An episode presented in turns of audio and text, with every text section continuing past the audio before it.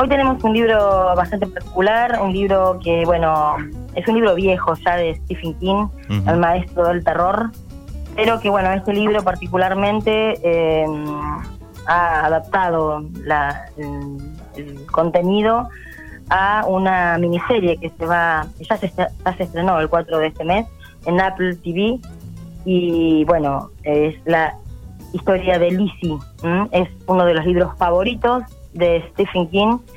Eh, bueno, el guion fue adaptado por su autor en su totalidad y está dirigido por, en, la miniserie esta que van a dar, que, que ya comenzó, Pablo Larraín, que es un director chileno. Y bueno, eh, es una historia, no es una historia particularmente de terror, terror como nos tiene acostumbrados Stephen King, aquellos que lo han leído, que saben que, bueno, eh, principalmente aboca sus novelas a las historias de terror. Es un libro también que contiene una historia de amor muy profunda, es un matrimonio. Eh, Lizzie es la esposa de un escritor que, bueno, después de 28 años de matrimonio, bueno, fallece su escritor, su marido, perdón, y ella después de dos años de hacer el duelo decide ingresar a su, a su despacho, a su oficina, para recoger un poquito todo lo que ha quedado de él, hacer un poquito ya, cerrar un poco el ciclo. Y se encuentra con un montón de curiosidades que la sorprenden eh, y bueno, la llevan a mundos paralelos. Esta particularidad que tiene este autor de combinar los mundos paralelos, ¿no? Lo sobrenatural.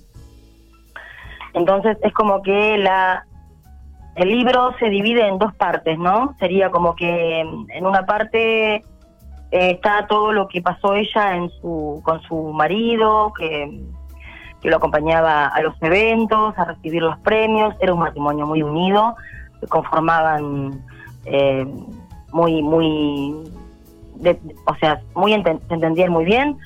Entonces ella, em, a partir de ahí, bueno, después de todo esto, ni sueña ni espera que pasen estas cosas, ¿no? Se sorprende, la, sorprende toda esta, esta cosa rara que él ocultaba y que era, bueno, un mundo totalmente paralelo ahí en su, en su espacio, donde encuentra cosas increíbles, ¿no? Por ejemplo, un portal al que puede acceder y cruzar hacia un, a una dimensión diferente, con un montón de, cosas que, obviamente para una persona normal sería terrible. Pero bueno, esta historia de Stephen King, que es un, un autor ya renombrado, reconocido y mundialmente, obviamente, em, lleva ya más de 60 libros escritos eh, muchos de ellos, la mayoría, adaptados al cine y a la televisión.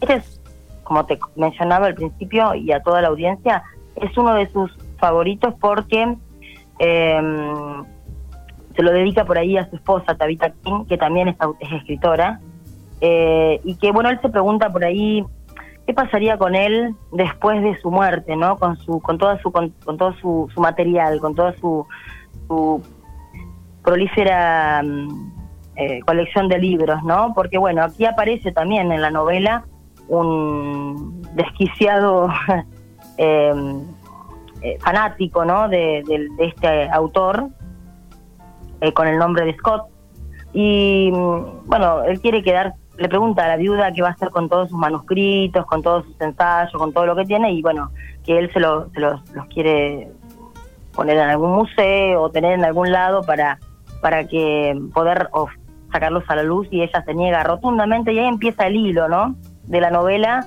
con esta persecución, con, con estos miedos, con, con, con, esta con este tipo que por ahí eh, está muy demandante, como que la cosa, como que eh, bueno, hace planteamientos muy feos, entonces ella está siempre en búsqueda de encontrar lo que él pueda haberle dejado como pauta para para escapar de todos estos problemas. Eh, este escritor eh, ha tenido una infancia muy, muy, muy dura, con un padre muy agresivo, muy tortuoso, eh, una buena relación con su hermano. Y bueno, ahí aparecen también, porque este libro contiene 600 páginas, no es un libro cortito, ¿eh?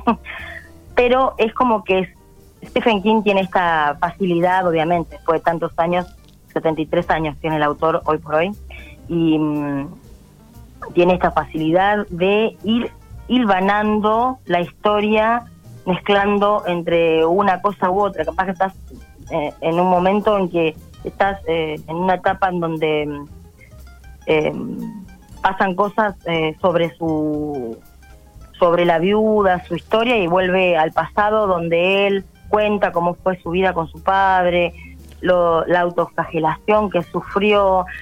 Y bueno, los términos que usa este autor eh, son algunos términos muy propios de él y otros inventados. ¿eh? Hay, hay palabras inventadas, pero las cuales no son palabras que no nos vamos a, que no vamos a entender.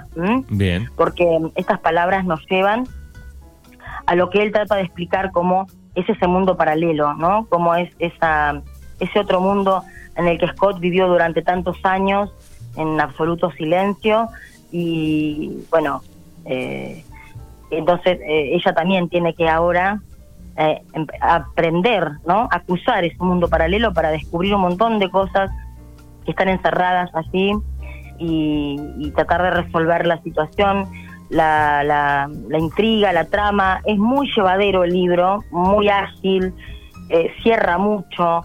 No es que te quedas colgado, que, que por ahí no sabes para dónde agarrar, que no entendés. ¿eh? Eh, no tiene una terminología difícil de entender para el lector.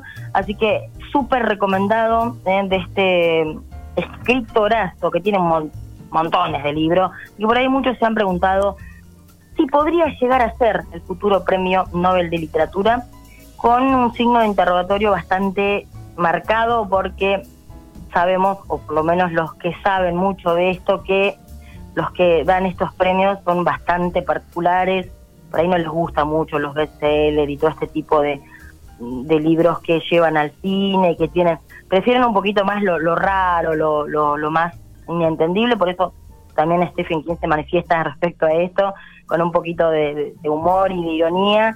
Pero bueno, él dice que no, no es algo que mm, le preocupe demasiado porque le gusta escribir, es su pasión, lo sigue haciendo y, y bueno, eh, sigue siendo el hombre sencillo y humilde que fue siempre y lo que quiere es que sus lectores lo sigan, ¿eh? que no que no pierda esa cadena de tener esa mm, como todo escritor, ¿no? Tener la, secuencia de que los, mismos lectores lo sigan, le hablen eh, de sus libros, les comente que les gustó, que no. Eh, bueno, refiriéndonos un poquito al autor, eh, es un escritor estadounidense de novelas de terror, de ficción, sobrenatural, misterio, ciencia ficción y literatura fantástica.